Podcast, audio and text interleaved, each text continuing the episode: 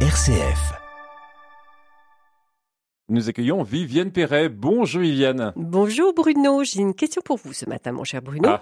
Tout le monde connaît le Boeing 747, le premier avion de ligne américain à large de fuselage, mais connaissez-vous le surnom qu'on lui donnait? Eh oui, Jumbo Jet. Bravo, eh bien ce surnom faisait référence à un éléphant très célèbre dont je vais vous raconter l'histoire. Elle commence en 1861 en Abyssinie où un éléphanto est capturé pour le compte d'un collectionneur bavarois. Au Caire, il est vendu à la ménagerie du Jardin des Plantes à Paris. Quatre ans plus tard, il est l'objet d'un troc avec un zoo de Londres. Paris reçoit un rhinocéros en échange de l'éléphant nommé Jumbo qui a atteint quand même déjà 3,50 mètres de haut. Il est pacifique et il sera pendant une vingtaine d'années l'attraction principale du zoo londonien. Le problème est que le caractère de Jumbo change avec le temps et qu'il devient dangereux de laisser des enfants monter sur son dos. Donc on le vend. Mais qui peut l'acheter? Il ne peut plus être dressé et ne peut servir qu'à des exhibitions. Ce qui intéresse un homme de cirque attiré par les extrêmes. J'ai nommé l'américain P.T. Barnum qui l'acquiert en 1882. Une révolution. Les Anglais lui écrivaient lettre sur lettre pour le supplier de laisser Jumbo sur le territoire anglais. Même le Parlement et la reine Victoria Ier s'en mêlèrent. Mais Barnum le fit embarquer sur un navire voguant à New York, non sans avoir orchestré sa venue avec grand renfort de publicité.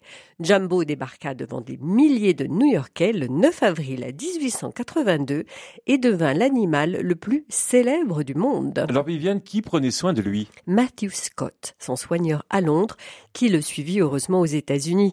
Leur relation était tellement fusionnelle que Jumbo commençait à gémir dès que son soigneur s'absentait plus d'une heure ou deux. Il ne pas avoir une grande vie Mmh. privée. Le bébé pesait tout de même plus de 6 tonnes.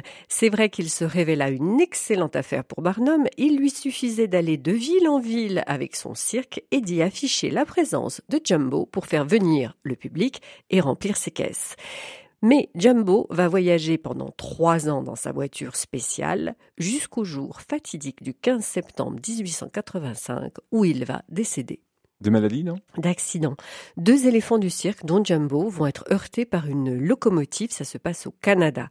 Si son soigneur resta inconsolable, Barnum, en apprenant l'accident, télégraphia immédiatement afin que sa carcasse fût sauvée du dépeçage. En effet, Barnum continua d'exhiber Jumbo sous deux formes, son squelette et sa peau reconstituée et même élargie pour le faire paraître plus grand qu'il n'était.